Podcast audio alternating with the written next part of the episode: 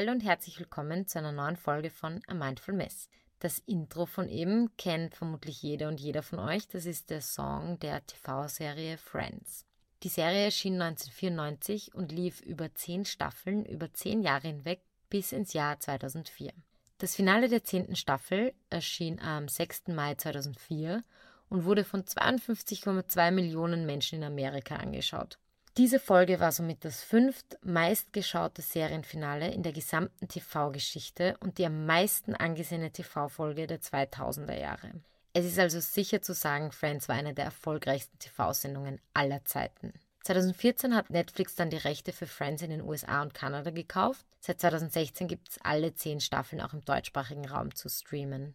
Die Jahre zuvor hat Netflix 30 Millionen Dollar pro Jahr für die Rechte gezahlt. Die Verlängerung für 2019 lag dann aber bei sagenhaften 100 Millionen Dollar. Das ist die Summe, die Netflix also zahlt an den Rechteinhaber Warner Media, um die Sendung ein Jahr lang in ihrem Programm exklusiv anzubieten. Und wie viele andere bin ich ein riesiger Fan von Friends. Es ist die Serie, die ich mir reinziehe, wenn ich nach einem langen Tag einfach mein Hirn abschalten und relaxen möchte. Meine Freunde und ich sprechen oft in Friends-Referenzen, weil es einfach die Sendung unserer Kindheit und Jugend war. Doch hier kommt die Krux. Ich kann Friends nicht mehr mit denselben Augen, Ohren und derselben Denkweise wie früher anschauen.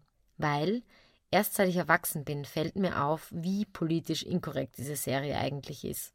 Angefangen bei Chandlers Vater, der eine Transfrau ist und wenn man bedenkt, wie ja, beschämt und verlegen Chandler jedes Mal reagiert, wenn es um die Geschichte des Vaters geht. Yeah, he is more of a if you've got it flaunted kind of father. Aber nicht nur Trans, sondern auch Homophobie findet in ganz vielen Folgen statt. Zum Beispiel, wenn die männlichen Darsteller der Serie sich zu lang umarmen oder Männer sich nicht stereotypisch verhalten.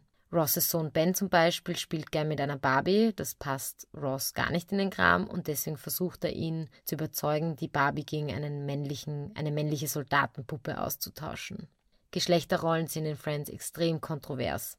Und ist euch schon mal aufgefallen, dass in Friends ausschließlich weiße Menschen zu sehen sind? Soweit ich weiß, taucht nur ein einziges Mal eine schwarze Frau in der Serie auf. Und, was mir als Jugendliche auch nicht auffiel, Fat-Shaming. Oh, no, it's cool. You can stay here. My parents won't mind. No, it's not that. I just don't want to be stuck here all night with your fat sister. Monika spielt in der Serie eine sehr dünne Köchin und in den Flashbacks zu Monikas Jugend wird aber immer von Fat Monika gesprochen. Fat Monika hatte nicht dieselbe Figur und Fat Monika wird sehr oft geschämt für ihren Körper. Die Liste ist lang und ich könnte hier noch echt viele weitere Beispiele nennen. Und wie viele andere hat mich das Erkennen dieser politischen Inkorrektheit einer meiner Lieblingsserien echt schockiert.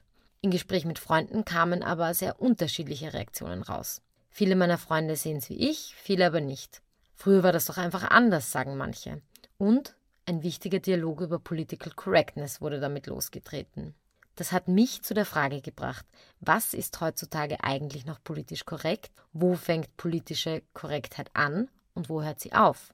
Persönlich bin ich ja sehr oft damit konfrontiert. Als Medienschaffende muss ich sehr aufpassen, mich nicht zu vergreifen. Zum Beispiel bei gewissen Worten oder Redewendungen oder auch, wenn ich mit Unternehmen zusammenarbeite. Ich muss immer tiefer recherchieren.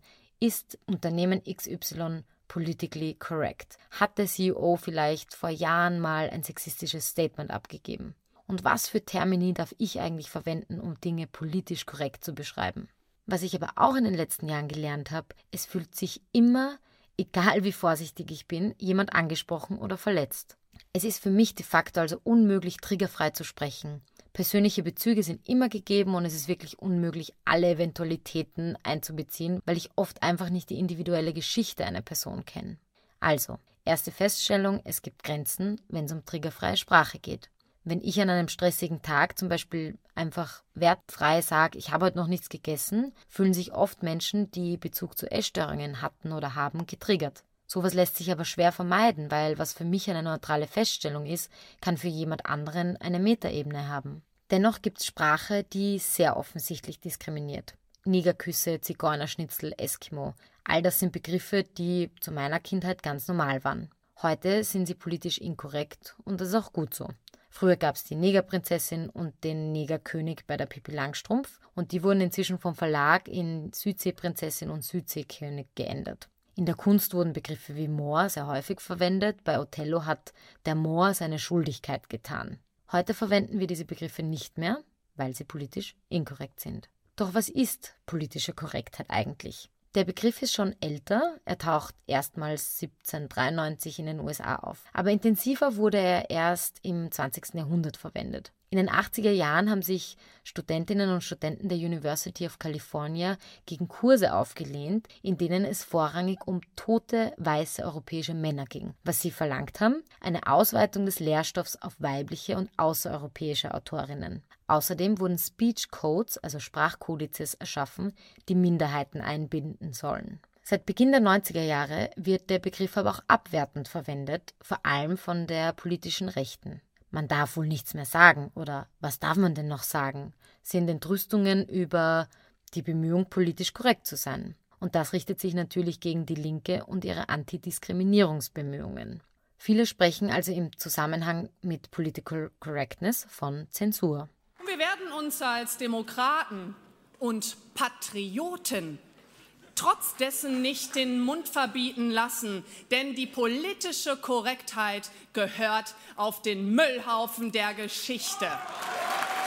Das war Alice Weidel, Co-Vorsitzende der stark rechtspopulistischen Partei AfD. Das Ganze hat auch einen Namen: Anti-Political Correctness. Aus einer Tagung der Humboldt-Universität zu Berlin im Dezember 2017 heißt es dazu, queeren, feministischen und antirassistischen Politiken wird regelmäßig unterstellt, ihre Kämpfe um Deutungsmacht kämen einer Zensur gleich. Von Sprechverboten, autoritärem Aktivismus und übertriebener politischer Korrektheit ist die Rede, wenn es etwa um Triggerwarnungen, Safe Spaces oder diskriminierungssensible Sprache geht. Vor allem rechte Bewegungen und Akteurinnen gerieren sich demgegenüber als anti-political correct und wollen ihre Grenzüberschreitungen als Form der Ermächtigung verstanden wissen. Frei nach der Stammtischparole, das wird man wohl noch sagen dürfen. Bei dieser Tagung ist auch von Antigenderismus die Rede. Das ist eine Bewegung, die sich weniger als Antifeminismus, aber als Ideologie beschreiben lässt, die alte Sexismen und alte Rassismen bewahren und vor Angriffen schützen möchte. Aber kommen wir zurück zur Political Correctness. Die meisten, die hier zuhören, werden sich vermutlich einig sein, dass Begriffe wie Neger oder Zigeuner einfach nicht okay sind. Doch wie schaut's mit Unterhaltung aus? Mit Comedy und Satire? Ja, du weißt ja, wie das ist. Du weißt ja, wie es ist. Früher, was habe ich für die armen Neger früher gespendet? Ja? Moment mal. Ruf mal an. Ruf mal an, der hat Neger gesagt. Der muss weg. Jetzt reicht's. Das ist Harald Schmidt vor über zehn Jahren auf Sat 1. Heute würde er sich vermutlich nicht mehr so weit aus dem Fenster lehnen, ist aber dennoch nach wie vor jemand, der dafür bekannt ist, sich gegen die saure Moral aufzulehnen. Doch wie politisch inkorrekt dürfen Entertainer denn jetzt sein?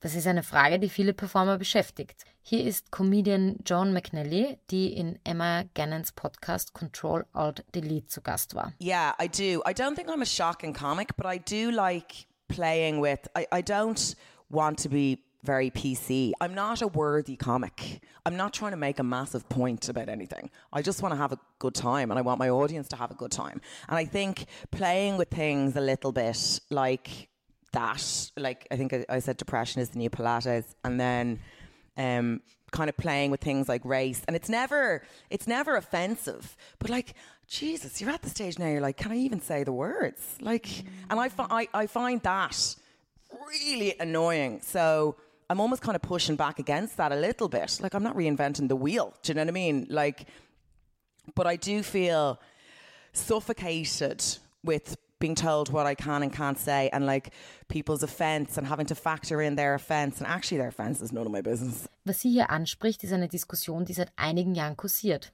Was darf Satire? Was darf Comedy? Und was dürfen sie nicht? Darf Satire scherzhaft mit dem Dritten Reich und dem Holocaust umgehen? Darf Satire sich über Ebola-Opfer lustig machen? Dürfen Comedians über MeToo scherzen? Und was, wenn aus Humor purer Ernst wird? Als das Pariser Satiremagazin Charlie Hebdo Ziel terroristischer Anschläge wird. Achtung, hier kommt eine Triggerwarnung, weil der nächste Audioauszug kann verstörend wirken.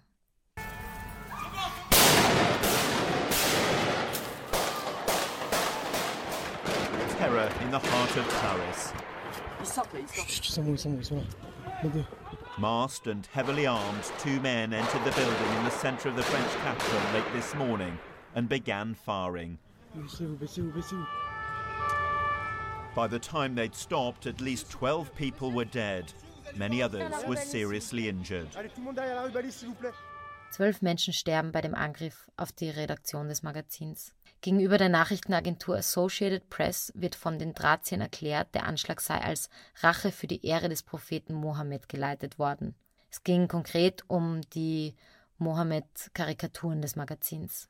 96 Jahre vorher, im Januar 1919, schreibt Kurt Tucholsky, das war ein deutscher Journalist und Schriftsteller, im Berliner Tagesblatt. Was darf die Satire?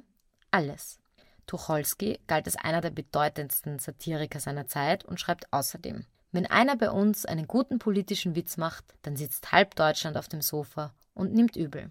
Später verbrannten die Nationalsozialisten seine Bücher. Heute ist die Satire durch die freie Meinungsäußerung geschützt und Satirikerinnen und Satiriker müssen höchstens mit Unterlassungsklagen rechnen. Und es ist ja so, sowohl Satire als auch Comedy leben von Übertreibung und Provokation.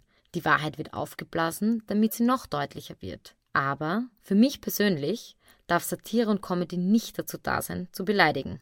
Sie darf nicht dazu da sein, jemanden einfach zu beschämen oder herabzusetzen. Es muss, und das ist meine Meinung, eine sinnvolle politische oder gesellschaftliche Botschaft dahinter stecken. Würde und Respekt haben, meiner Meinung nach, again, das ist sehr subjektiv, auch hier ihren Platz. Einfach nur verhöhnen und lächerlich machen ist in meinen Augen nie lustig. Gesellschaftskritik humorvoll verpacken geht meiner Meinung nach. Aber die Grenzen sind verschwommen und liegen immer im Auge des Betrachters. Und die Frage, die wir uns bei all diesen Diskussionen unbedingt stellen müssen, können wir hier etwas verändern? Und oft lautet die Antwort leider nein. Die Euphemismus-Tretmühle nennt Steven Pinker, Psychologieprofessor an der Harvard University. Die Frage dahinter lautet, werden Ungleichheiten in der Gesellschaft wirklich beseitigt, nur weil man einen Begriff verwendet? Und kommt nicht jeder Euphemismus, also das verschönerte Wort, nicht irgendwann denselben negativen Beiklang wie sein Vorgängerausdruck, solange sich die tatsächlichen Umstände nicht ändern? Macht es denn wirklich einen Unterschied, ob man von Töchtern und Söhnen in unserer Bundeshymne spricht, wenn sich tatsächlich nichts an der Rolle der Frau in der Gesellschaft ändert?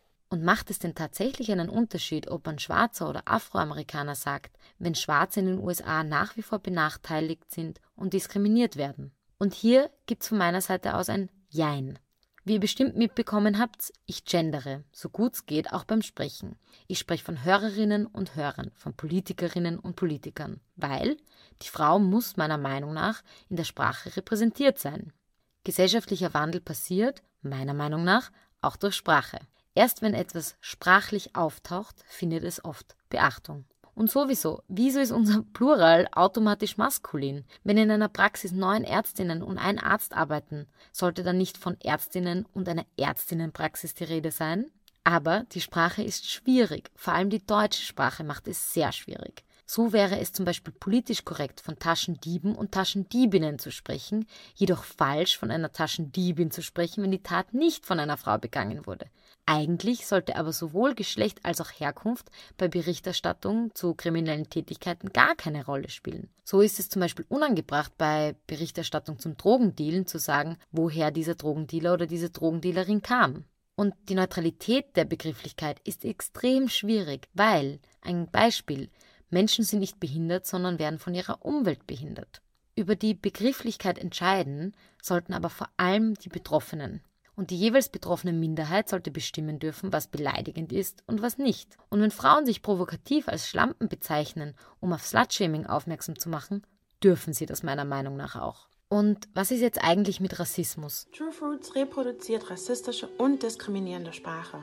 Und dieser vermeintliche Humor basiert auf den schlimmen Alltagserfahrungen, die viele Menschen machen. Und diese Menschen haben ein Recht darauf zu entscheiden, wann etwas diskriminierend und verletzend war. Unser Quotenschwarzer das ist kein Wahlspruch der NPD aus den 90ern. Das ist True Fruits radikale Form, um jeden Preis zu polarisieren. Gute Werbung ist witzig, intelligent und braucht keine Stereotypisierung.